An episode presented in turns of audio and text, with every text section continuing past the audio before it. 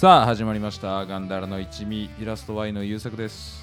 R の良平です。D の拓郎です。我々ガンダルの一味は自分が思う楽園を見つけていき皆様に紹介していきましょうというコンセプトでやっているとかいないとか。さあそれでは今回も行ってみましょうということで。はいお願いします。お願いします。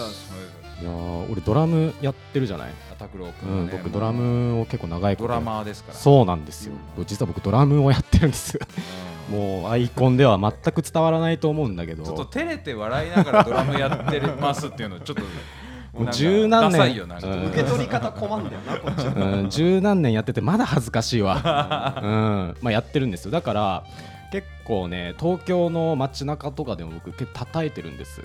え？いわば路上ライブみたいな。あそうなの、そう。え？まああんま邪魔にならないようなところでとかね。駅前とかまあ、駅前はちょっと邪魔になるから、うん。まあ、ちょっと離れたところでとか。うん。大体駅前じゃないの？まあ、駅前からちょっと離れたところとかね、うん。いわゆる新宿のさ西口とか結構多いじゃん。あーでもあそこ本当はやっちゃダメなのよ。あそうそうそう警察の人とかも結構いて。まあだからそここはちょっと迷惑かなと思って駅の改札の入り口だし人がたまるとちょっとあれだなと思って、うん。まあ、ちょっと離れたところでよくやってたりするんですけどまあこの前その東京の、まあ、某繁華街であのドラムを結構深夜にねもう終電終わった後ぐらいにね叩いてたのよ。えそれそひんな時間に？一人で叩いてるの？そう一人で。え何電ドラとか持ち込んであのね、まあ、いわゆるスネアドラムっていう小太鼓みたいなのあるでしょ？小太鼓とあのバケツをそのバケツ？そう3つぐらい用意して、えー、そうなの？そうバケツとドラムでちょっと僕やってるんですえそれ本当に？それあほんとほんとほんと一回だけやったことあんのをさいや違う違う違う。ってやつじゃないの？違う違う違う違う。うんぜ結構やってる、まあまあ言うてもまあお確かにあのまだ日は浅いけどうん、うん。ちょくちょくやってんだ。ちょこちょこやってすてごすごいな。そう東京の某繁華街でさ普通に叩いてたらさあの40代ぐらいの女性2人組がさ喋りかけてきてさうん。あのドラムやられて長いんですか？みたいな。すごい笑顔で。人の良さそうな人でさ。うん。あはいやってるんですよ。もう十何年ぐらいですかね？みたいな。えそうなんですね？みたいな。ちょっとお話いいですか？って言われて。おおなんだと思いながら。でも優しそうだしおいいっすよ全然っつって。うん。でいやでもドラムってねやって大変でしょ？みたいな。まあ本当に雑談みたいな、いやもう大変ですけどまあ楽しいですよみたいな、へえそんなことよりこの宗教に興味ありません 勧誘だ。勧誘だ。東京のど深夜に勧誘されて。真剣に聞いちゃったわ。うん。でさまあ俺宗教あんまりあのないですよ。そのなんつうの？その宗教はダメだとか思わないよ。もう信仰は自由だからさ、まあ、いいと思うけど俺は別にね。うん、そうそうそう、そのあんまり押し売りとかそのなんつうの？押し付けはよくないと思うから、まいやあのねごめんなさい。僕はもうごめんなさい。興味もないからいいですよって言ってもなかなか食い下がんないのよ。いやでもこれを信じればドラムも上手くなりますしとか。俺はまあそんなわけないだろうとか思い上手くなんだ。うん。うまくなるでうまく来るなるんであれば別にな。いやまあ、だとしてもまだ自分の力で頑張りたいですって俺もよくわかんない反論しながら やってたのよ。まあ頑張りたいよな、うん。それはな。でもうなもう長ってなって、もう10分ぐらい押し問答するから、俺無視してビート刻み始めたの。ズンジャンズンジャンって、うんそしたらなんかポカーンってした顔して女性2人が、でそしたら女性も「ああもう分かりました」ってじゃあもうこちらのチラシ私音読します なんちゃら今日はドゥドゥダドゥダって俺のビートに合わせてそれ読み始めてラップみたいになったっていう。絶対嘘だわいやこの話。本当だって。絶対嘘でしょ。本当ビートに乗って朗読はもう今なら怒んない。嘘でしょ。 MOROHAみたいになりました。本当なの？ MOROHAみたいになっていやそれマジよ。いやもういいっすって言って。いやもう僕続けていいですかって言って。ドラム叩いたのよ。そしたら「あ分かりました。じゃあ私これ読むんで」ってもう本当にそのぐらい食い下がんないの、じゃあ後でその教えるよ。その宗教勧誘された、うん。今ここんなところで多分言えないから、まあまあまあ、うんでも本当なのよ。これマジよ。本当に。狼少年が。いやーお前もうこれおもろ話なんだけどそうなんだ。いやでもそれ本当としたら面白いよ。いやだ本当にそんぐらい食い下がらずまあまあ確かにラップは盛りましたけど本当にもろは。ラップは盛りましたけど。ラップは盛りましたよ正直。じゃあ。うん。ラップは持ったけけどもうど本当にモロハみたいに音読し始めて。そのビートに乗せてそうそうそうそう自分の宗教のそそうそうそうのなんかおすすめポイントみたいななんかチラシみたいなのを音読し始めてでそその僕のそのチラシをそのそのなんか宗教のチラシみたいなのを僕のその叩いてるところのところに置かれたっていう話ですけどね。うん。宗教はおのおの自由ね。信仰の自由はねあると思うから。まあでも押し付けるのは良くないよっていうところからねうそういうの始まるとんね。そうそうそう。なんか面白いよななんかな。そう向こうも本気要するにまあ向こう悪意はないじゃん。悪意本当にいいものだと思ってるから、そうだよね。そのなんで入んないのって思ってんのよ多分俺に。そう。お菓子こんなに素晴らしいことなのにっていう、なんでっていううのがあっん。バケツ叩いてる場合じゃねえだろって話だと思うんだよね。その人からすると。てか終電後にバケツ叩いてんだ。いやそれはいいだろう邪魔になんないとこね。バケツ叩いてたんだ拓郎にバケツとバケツと小す太鼓とごいねでも本当マジで音楽家の下積みの人なんだね。そううん。なんかまあ路上あるの？おひねりとかそういうの下世話の話だけどまああの本当にたまにね、まあ、ドラムって正直そのバケツ叩いてるだけだったら、まあ、俺の実力もあんまりないっていうのもあるけど、まあ、そのギターの弾き語りとかに比べるとやっぱ花がないからあんまり人は来ないですけどうんまあでも本当にちょっとおひねりじゃないけど気持ちで、まあ、チップ投げてくれる人がまあたまにいらっしゃるから、まあ、それご光栄なんで俺もその遠慮せずいただいてっていうふうにまあまあたまにありますけど忙しいね。すごいね。いまあろいろやってんね。まあでも俺もそのライブっていうのはまあ練習っていうかうん。その人前に立つ練習というかね。うん。ライブってやっぱどうしても俺上がり症だから緊張しちゃうからうん。路上で叩くことによってこう人慣れしようっていう意味でや,、まあ、やってるんで、まあ、僕もそんなおひねりとかいらないですけど。結構やってるんですねいろいろ努力をでこの後も仕事でね。そうですねドラムを叩く仕事がドラムを叩く仕事ってすごいよな そうなんですよ、まああるので、まあ、そういう下積みをしてたらこんな経験がありましたという、まあ 収録してたから聞いたけど別にお前の音楽活動ごめん興味ないわ。なんだそれ。今言う。嘘か本当かもわかんないし今言うんじゃないよお前。悔しいわラップって言わなきゃよかったよじゃあ。宗教関与で止めときゃよかったよじゃあもあの大学の時にさ拓郎がドラムやっててさ、うん。それ俺がなんかライブハウスうはいはいはい来て貸してやるやつ来てくれてね。うん。拓郎ドラムだからさ、うん。あのボーカルで隠れてと拓郎が見えなかったわって言って 終わったんだよね俺その。拓郎がさちょっと本当に不機嫌になっちゃってそれで。いや本当にやって。もうそうちゃんとなんでそれまでに結構な期間かけてうん。頑張ってたライブだからうん。本当にムカついちゃって。見えないねもんだボーカルの後ろにいるから。その努力を無限にするのが得意だよね優作はっつって。本当にね。後ろで隠れてん。だろうねわざとステージ本当だよね。もっとなんかいいポジションないのかって話だけどね。前でやるのも違うしまあ違うしね。もうちょっとなんかボーカルが寄ってくれればね俺みまあそんなこんなで。そんなこんなで。拓郎くんのあ今日僕ですね。あそうはい。拓郎くんです。はい。拓郎くんです。僕のガンダーラですね、は。い。ブルージャイアントを語りたいよー。お遅れてきましたね。はい。今更ですが、今更そうですね。だいぶ今更。まあ、映画やったじゃないですか。うん。ブルージャイアントっていう、まあ、漫画原作うん。の、えーまあ、映画、まあ、アニメーション映画がね、うん。去年の12月とかかな公開されたんですか？もともとだからスピリッツかな？もあそう。なんかねモーニングかうんだったかな,、でなんかね、まあ、連載されてて。連載してて。まあ、その主人公の、まあ、男の子がまあそのジャズに目覚めて、うん。テナーサックスを吹く吹いてでそれでまあ日本え東京に行ったりだとかその世界を回ったりとかするねお話、もともと作者はあのガクっていう、うん。あの山の登山漫画大賞。はいはいはいはい。漫画大賞の第1回の大賞を取ってるその「ガク」っていう漫画でた撮ってる作者がうん。次に、その漫画の次に書いたのが「ブルージャイアント」っていううん。ジャズの漫画で、そうね。でそれがすごいあの漫画界隈でもうん。ずーっと面白いって面言わ白いれてて。ってね。でそれがうんついに映像化しますよというふうになって、映像化したらそれもさらに面白いって面白いいうことでちょっと映画が流行ったんだけどそれも23か月前というね。そう。もう今更。お前が言うな。すごいね持ってっちゃったよ。全部お前が言うな。で拓郎君の回なのに。だってで言わなそうだって。でそうそうなんだ。ま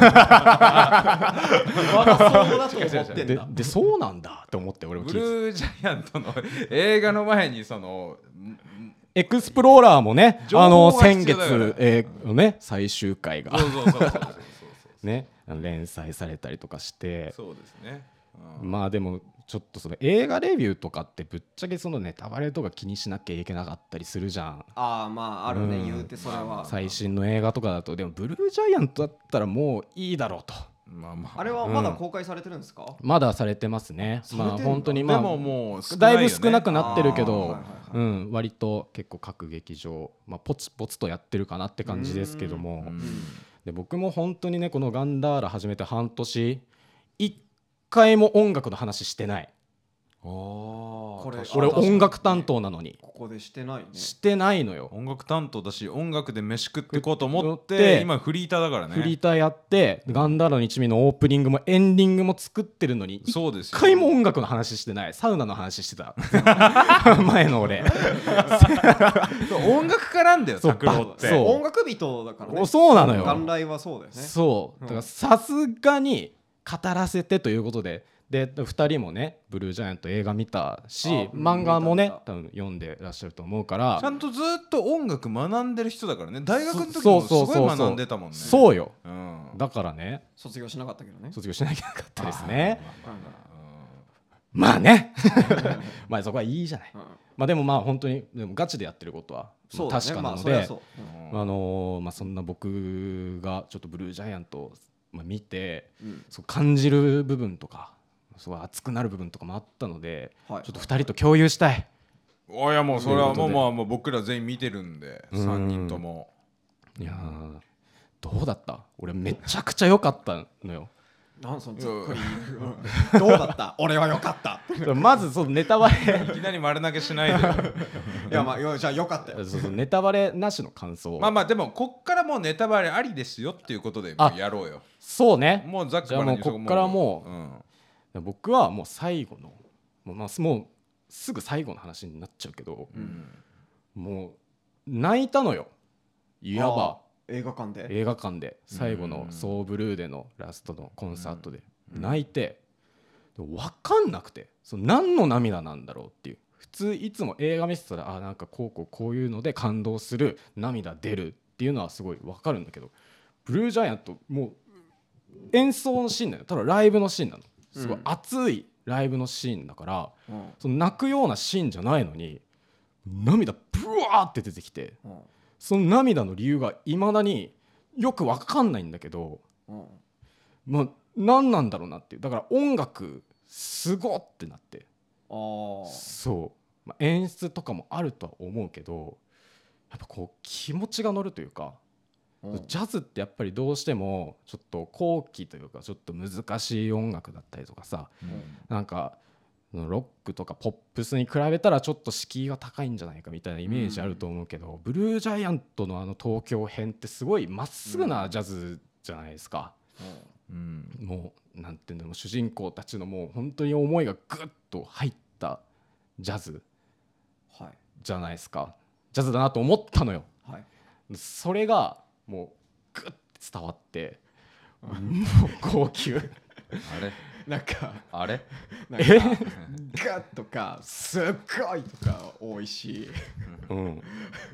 あとななんだろうな。最後の泣いたんでしょ？最後の。泣きましたよ。あれはだってなんでかわかんないって言ってたけど普通にあれじゃん。なんかメンバーのうち一人大怪我して出れなくてさ。うん。二人がその思い背負って出て、でうん。出てたらね後からこうん。うね渋滞のとこ引きずって出てさ。でその時にもこれで俺らの最後のライブだ。うん。私はこれで解散すんだ。っつって結構感動的なシーンだったじゃん。泣くじゃんじゃあ。いや拓郎直接的に言うとねうん。薄い。楽じゃん薄いよ。さ。拓郎の話薄い。映画見た人なのに思い入れがある人なのににしては薄い。これですか。そうやって。なんかなんだろうな。そうやってさいやドラムうまいのかもね。そうやってさそうやってフォロー入れときゃいいみたいなさ。あの昔ね「あの天気の子」っていうあのなんだっけ、うんあの誰監督誰だっけ？新海し新海誠？うん。うん。の映画があって、あ新海誠だよね、うん。そうですね。で天気の子見に行って俺は。ううんんそうであの拓郎もねお違う人と見に行って、うん。で両平は見に行ってなくて、うんうん。であの拓郎と天気の子の話をして、うんうんうん。俺はそんなに好きじゃなかった。拓郎はすごい好きだったっていう話になって、うんであの拓郎どこが良かったの？って言ったら、うん。あの東京の俺が知ってるところが出てきたっていう理由だけで好きって言われていやいや俺があの飲み屋でブチ切れた話を。それをね それはいいじゃない拓郎ってあの好きって思う部分がねあのなんかしゃばいのよ。それはいいじゃない それは。不思議不思議だね。あじゃあこれはちょっと話させてくれうん。ブルージャイアントの話。あ話すそうあそれはもちろん音楽欲しいよ音楽側からして、うん。その主人主人公と、まあ、登場人物2人いるじゃないですか。その大と雪のりと玉田。うんその僕も音楽やってて全員の境遇を体験してるんですよ。ああそうなの？その主人公チームが3人いて三人いて。そのジャズジャズバンドが3人いて。それぞれその歴が違うのよね。えっ、と玉田。それこそえっ、となんだっけサックス？うん、サックスと主人公がサックス。サックス、うん。で雪のりくんっていうのがピアノ。うん。ピアノで作曲してるやつがいるね。作曲しててうんでその玉田くんっていうのが、まあ、初心者でドラムをやってるっていう。でこの3人でメンバー構成されてて、されててもうなんかねぜ俺も音楽、まあ、10ドラムとか、まあ、その他ももの10何年56年ぐらいやってるんでうん。うんそのまあ雪のりくんぐらいの歴なんですよね僕あは歴としては。歴としては。ちょうど、うんだから長長いよっていう結ね構長いよな。うんだから俺は今の雪のりくんの気持ちがすげえ分かるというかまあ本当これ何を言ったら生意気だけど、うん。まあ、なんかこう小手先のところから抜け出せないっていうので結構葛藤するじゃない？まあうまいはうまいよ。えそれもっと踏み込んだ話にした方がいいよな、うん。ミスったもしかして最初。いやでもそうなのよ。うん。それだよ。そう。あのね。そのなんだろう昔からやってて、うん。まあ多分ねだから音楽詳しいよちっちゃい頃からやってうるし、んだけど途中から乱入した天才にはかなわないっていう話じゃん。うんそうね。そうそう。ちっちゃい頃からやってんのよ、ね、まあそれもある、うん。その絶望もあるのよ。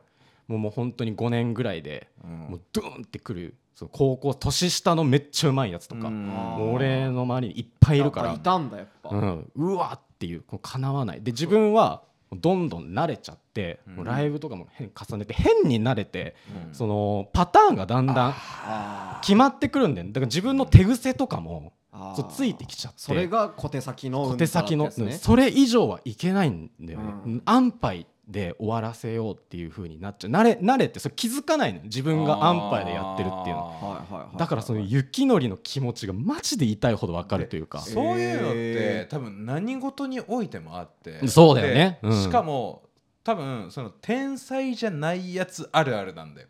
あー。ちっちゃい頃からサッカーやってます、うん。ちっちゃい頃からあのーなんか野球やってますとかまあ何でもいいんだけど、まあ拓郎みたいにうん。なんかその、えー、とドラムをね、うんちっちゃい頃からやってるとか、うん。でもあの中学高校ぐらいからあのいきなり参戦してきた天才にかなわないっていうそういうもどかしさみたいなのもあって、でここが多分一つのストーリーになるんだよね。そうね。うん。でここが多分一番面白いんだよ。なぜなら、うん。天才じゃなかった人の方があのおも多いから、天才じゃなかった人に向けて出す作品として、天才じゃなかった人の話って多分俺は面白いんじゃないかなと思ってて、そうね。なんか優作君の方が身が入った話すんね。ら 何ですか？俺何？優作君の方がなんか身が入った話すんね。何ですか？そんなんでいいだろ別にだからもっと来いってだから。だから俺今言ってるだろ黙って聞いてたらさ。水差すんじゃねえ。俺今言ってんだからお前。今頑張ってんだろ優今俺。作君が奪うのが良くないんじゃない？俺が悪いの？君が話してん俺さ。が悪いの？いやいや今。戦場だよここ。今やってくれてんだから戦場じゃねえよ。飲み会だよ。飲み会だろ？あの今ね良平と優作が酒飲んでるから。いやでもそれはねめっちゃあるのよ。でまあそれが音楽の話だからぶっ刺さるというか、これが別の話でそういう境遇とかだとあちょっとわかるなぐらいに思ってたんだろうけどより刺さってるうん、サッカーの話とかだったらまあまあまあ気持ちわかるなぐらいだと思うけど音楽でがっつりだからうん。うわっていう。いや今マジでそうだなっていう。でそっから抜けるのって本当に怖いのよ。ああそうなんだ、うん。まあ慣れたとこから一気にちょっともう冒険始めるみたいな感じだもんねそうそうそうそうそうあのソーブルーの、あのー支配人みたいな方に言われるじゃない、雪のりくんが「うん君の絵うんね全然ダメだ」と。裏方の偉い人とか、ね、裏方の偉い人にね、うん、全然ダメだと。何にも惹かれないよっていう。でそういう話をされてでそれをメンバーに相談するじゃないですか。うん。でそしたら「いやもう確かにそうだよ」みたいなことをその主人公の大も言ったりとか。うん。そうだよねって。でもそれをひっくり返すとその自分のそのスタイルがぶっ壊れちゃうんじゃないかとか。あそういう怖さがあって。今までやってきたものを壊すのも怖いし、ね、壊すあう。ん。ひっくり返さないといけないからそこの超えるもうん超えるそのハードルってめっちゃ高いんですよ。うん。だからもう本当に痛いほどわかるっていうか。へだからその雪のりくんがそのジャスで、うん。あのソーブルーに出る前にそのサポートとして別の有名なバンドでピアノで出たじゃないですか。うん。ーああやってたね。ピアノのね代理のサポートメンバーとして、でその時とかもううわーっていう。よくやったっていう。すげえよへえ、いや本当に。さそんな感じなんだ、ね、これすごい昔ちょっと前から気になってたんだけど、まあほらあの良平も俺もさ、うん。その大学を卒業するときにさ良平と俺は就職するってなって、うんうんでまあ拓郎はさあの、うん。そもそも就職するつもりはないっていう話だったうんうじゃない、んうんうんでそれで思ったんだけど、うん。そういう人ってっていうところから入って個人として拓郎に聞くんだけどね。要するに拓郎個人としては、うん。音楽で食っていきたいっていうので今やってるじゃん,、ううんうん。あの自分を天才だと思ってるのか天才だと思ってないのかっていうのが気になるのよ。あーなるほどね。要するに天才だと思ってればさ、うん。自分の才能を信じて、うん。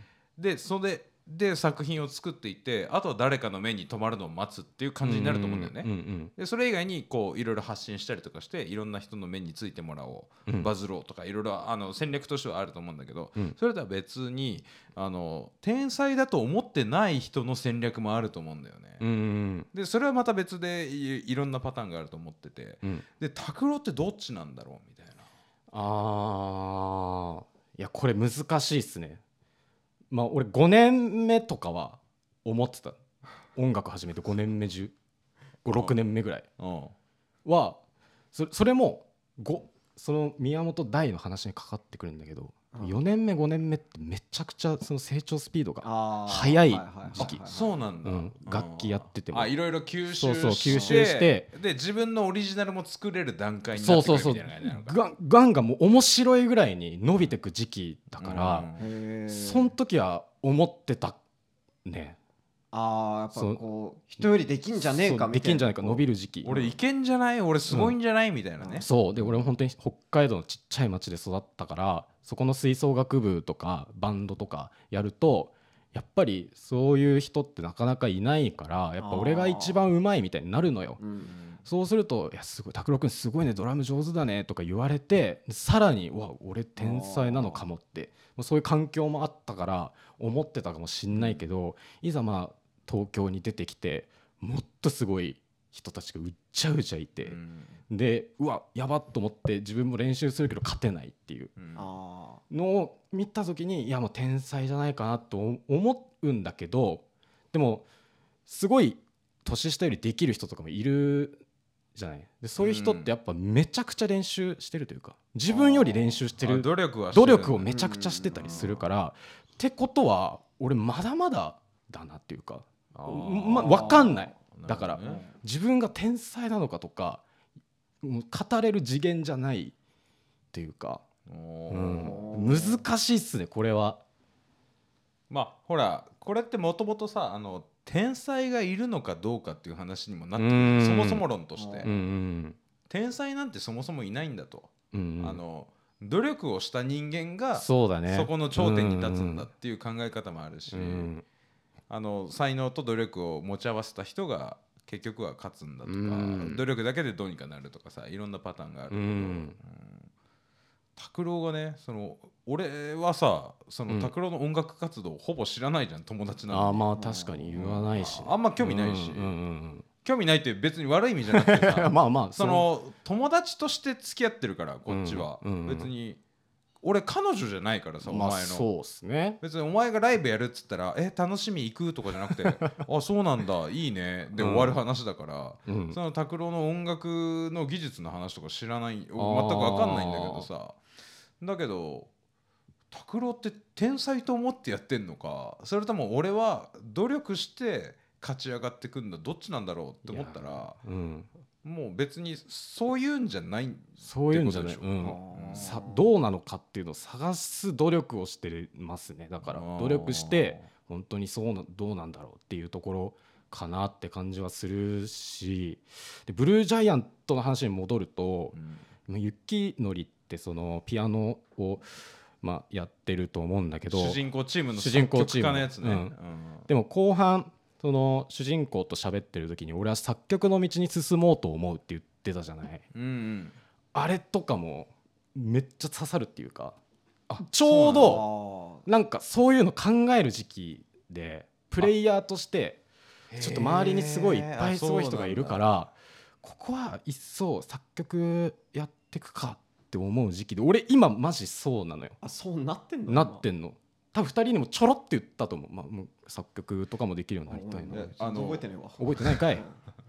実際ねあの今夜遊びが、うん。あのすごい流行ってるじゃない、うん。うんうんうん。夜遊びのアイドルって曲がね流行ってるし、夜遊びなんてもともと数年前から流行ってるじゃない、うん。うんで夜遊びのあの歌ってる女の子じゃない男の人いあるじゃん。ー綾瀬さんっていうね。曲うん作そう綾瀬さんっていうね。曲の。うん。あの人確かに28までバンドやってんだよ、うんうんうん。本当に拓郎みたいな感じでバンドやってて、うん。でそっからバンドじゃ売れねえわっつって、うん。あの曲作りの方に行ってうん。でそれで今夜遊びで売れてんだよね、だからそういうのもあるからそうそうそあのなんて言うんだろう。まあプレイヤーにこだわる必要もないし裏方にこだわる必要もないし、うそうなんだよね。ね。だから拓郎がどう立ち振る舞っていくかみたいなのもあるしね。あのてそう。才能に限らず、そうそうそう。で割と作曲の勉強とかも一応して、うん。まあ、ガンダーラの一味のまあ音楽とかも一応作らせてもらいましたけど、うん。いやだからもう本当にその別の道を探し始める時なんですよね。雪のりぐらいの時ってあの年数って。だからマジそれはリアルでうわーっていう。でそれを隣に天才の宮本大っていうサックスプレイヤーがいてっていう。そのそいつに喋る感じとかもうわーっていうくそこが刺さって刺さる。ごめんね。うわーとかくーとか言って。申し訳ないけど。どれかっつったらじゃあ雪のりが一番刺さってんの？そうだね。な本当に今現状は雪のりと割と似てる今ながそっかそう個人的に思うからまあそうだ一番刺さったかもしれない。いやそしたらさその「ブルージャイアント」っていう漫画の主人公はサックス吹きの宮本大じゃん、うん。でそいつのその同じチームの雪のり、うん。でその雪のりは作曲家でピアノ弾きで、うん。まあその後々音楽を作る方に進んでいく人間じゃない、うん。でそいつにめちゃめちゃ共感するんでしょ？拓郎は、うんうんうん。そしたら拓郎って天才じゃなかったってことなんじゃない？いやそうなのよでも信じたくない自分もいるの。あーそういうことか。天天才じゃない運はもうもういやもうここっちから投げかけいないのやそれはいいそれはねい。やでもそれは人が決めることだからいいのよ、うん。あそれはもう言ってもらっていいの、うん、でもそれを探して分かんないっていう。でそれをまだ俺も抵抗してる状態。まだ天才じゃないってあ認めきれない状態というか。うわこういうなんか下積みの人間とあんま喋ることないじゃん、まあね。うんめめちゃくちゃリアルに話すそうだね。だからもう映画見てもすごい心えぐられるというか。確かにうね、ん。最近クリエイタークリエイター系の映画多いしね、うん。なんかそういう作品多いよな、うん。アニメ作ってあますの。生む苦しさみたいなのを描くものとかね、うん多いもんね。そうだね。だからそれはすごい刺さったというか。でも他の2人もそう経験してる。特に玉田は同じ楽器だからもう本当に言いたいほど分かる始めたばっかの頃思い出すのたまたみたういな、ん。ドラムのね玉田。そうそうそう。家でバケツで練習するのが本当にあるあるだし。あそうなんだ、まあジャンそれこそジャンプ叩いたりとかするのってマジであるあるだかやっぱやるんだ。あの音がなんないそうあんまりねなんないなんないようにねジャンプをバチバチポコポコ叩いてね。らそうなのよ。だからもうそれもすごい痛いほど分かるというか。うんうん。で僕も僕なんかドラムの教室通ってて小学校の頃。うん。でドラムの教室のドラムのその生徒がその発表発表会をするライブみたいなのがあっうんて。えードラムで、ドラムで。でその生徒以外はプロのミュージシャンうん。なんですよね。ギターの人とかボーカルの人とか。れ一緒にセッションセッションそうそうそう。自分以外はもう本当にプロのちゃんとやってるうん。人たちでそんな中ね本当に初心者で紛れてたことが僕もあるのよ。うん上手い人の周りに、うんうん。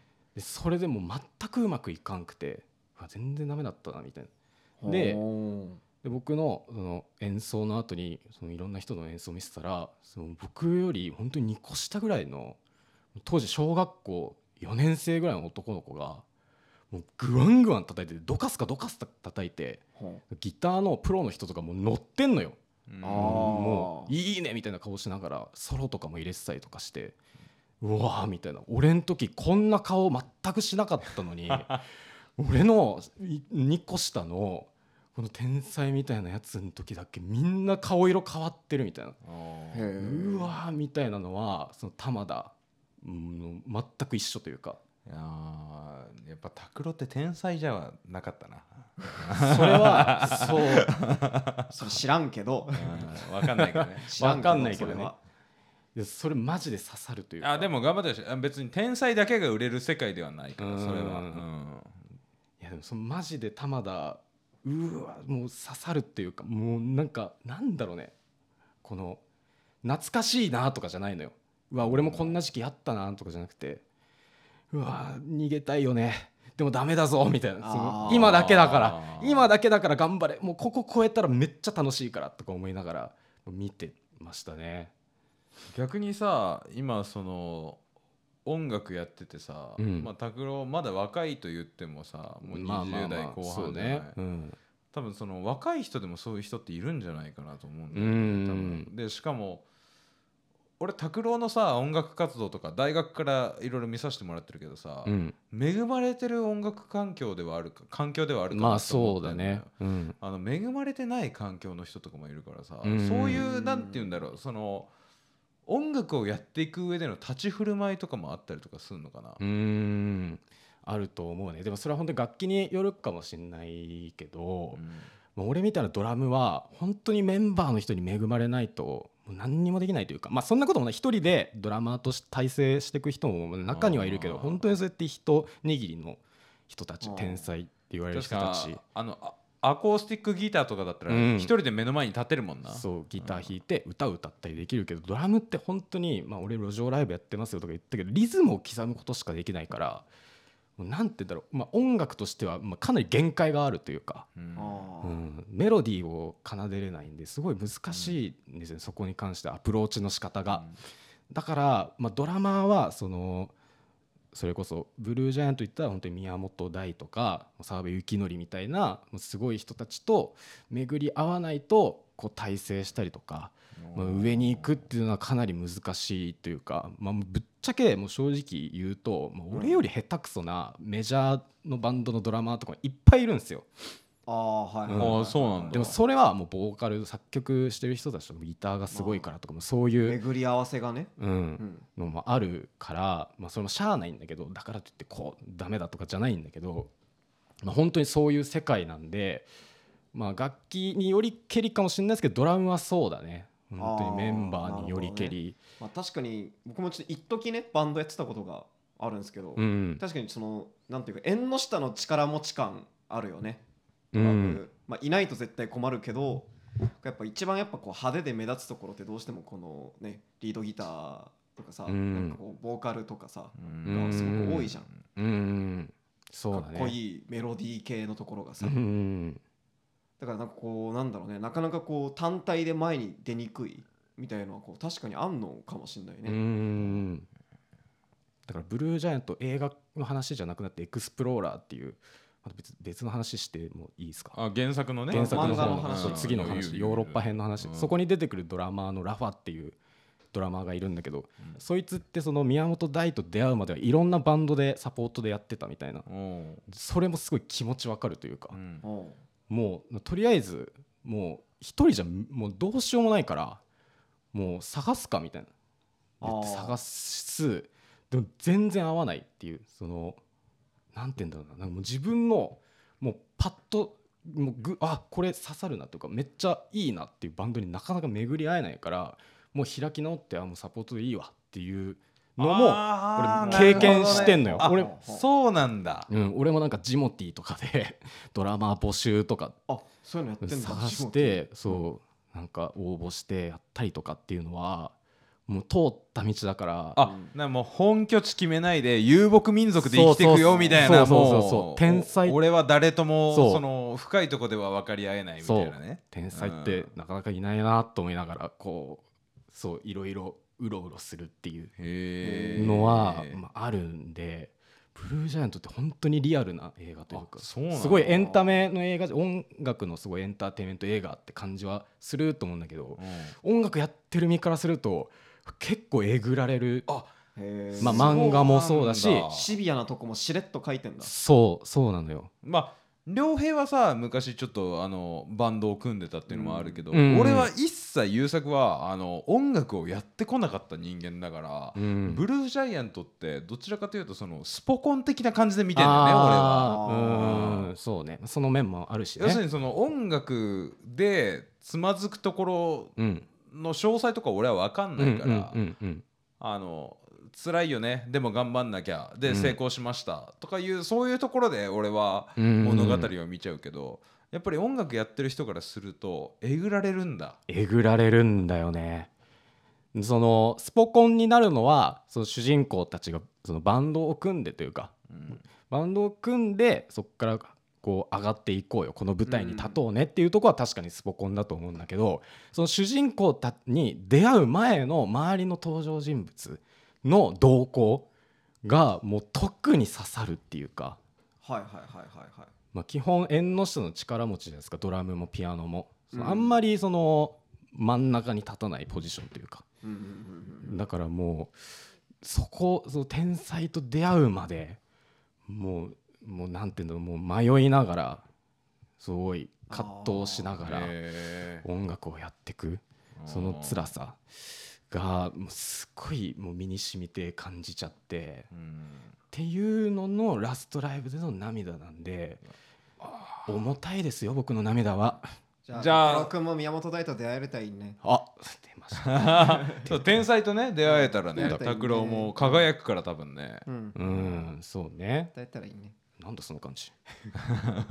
人が。いやあとまあ今から見に行ってほしいよね見てない人はね。あー確かに、まだやってるとこもあるからね。やってる。うん。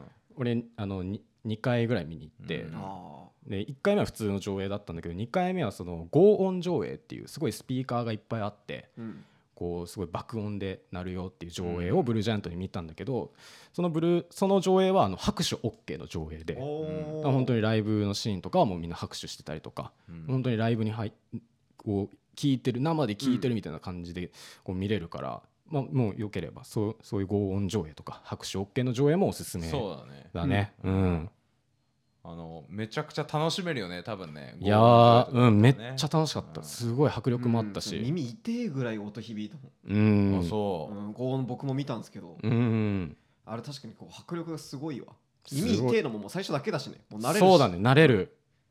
慣れてもあとはもあそうなんだう音に乗るだけというか、感じなんでね。ぜひ見てほしい、ブルージャイアント。そうですねぜひ。うん全然漫画読んでない人でもね、楽しめるんで。うんお。もろい映画だった、うん。あとやっぱあの俺は全然音楽ないけど、はいはいはい。何回も言ってるけどあのジャズに興味持つのも面白いなって思った。確かに。うん、これをねジャズバーちょっと何もわかんないけど行ってみてえな、うん。これをんま触れたことないジャンルだけど、一強だよねめちゃくちゃ、うん。俺もあんまり詳しくはないけど、もうちょっと聞き漁ろうかなって思えましたしね。う。ん。うん。ブルージャイアントおすすめなんでぜひ。だいぶ真面目な話になる。ちょっと真面目な話。そう前回の浪人の回。回。前々回か。前うん。々回の浪人の回と僕の下積みの話になってしまいましたが。いやまあたまにはこういう話も、ねうん。茶化しづらい話だった。茶化しづらかったな。チンポチンポチンポこれバランス取ったんで。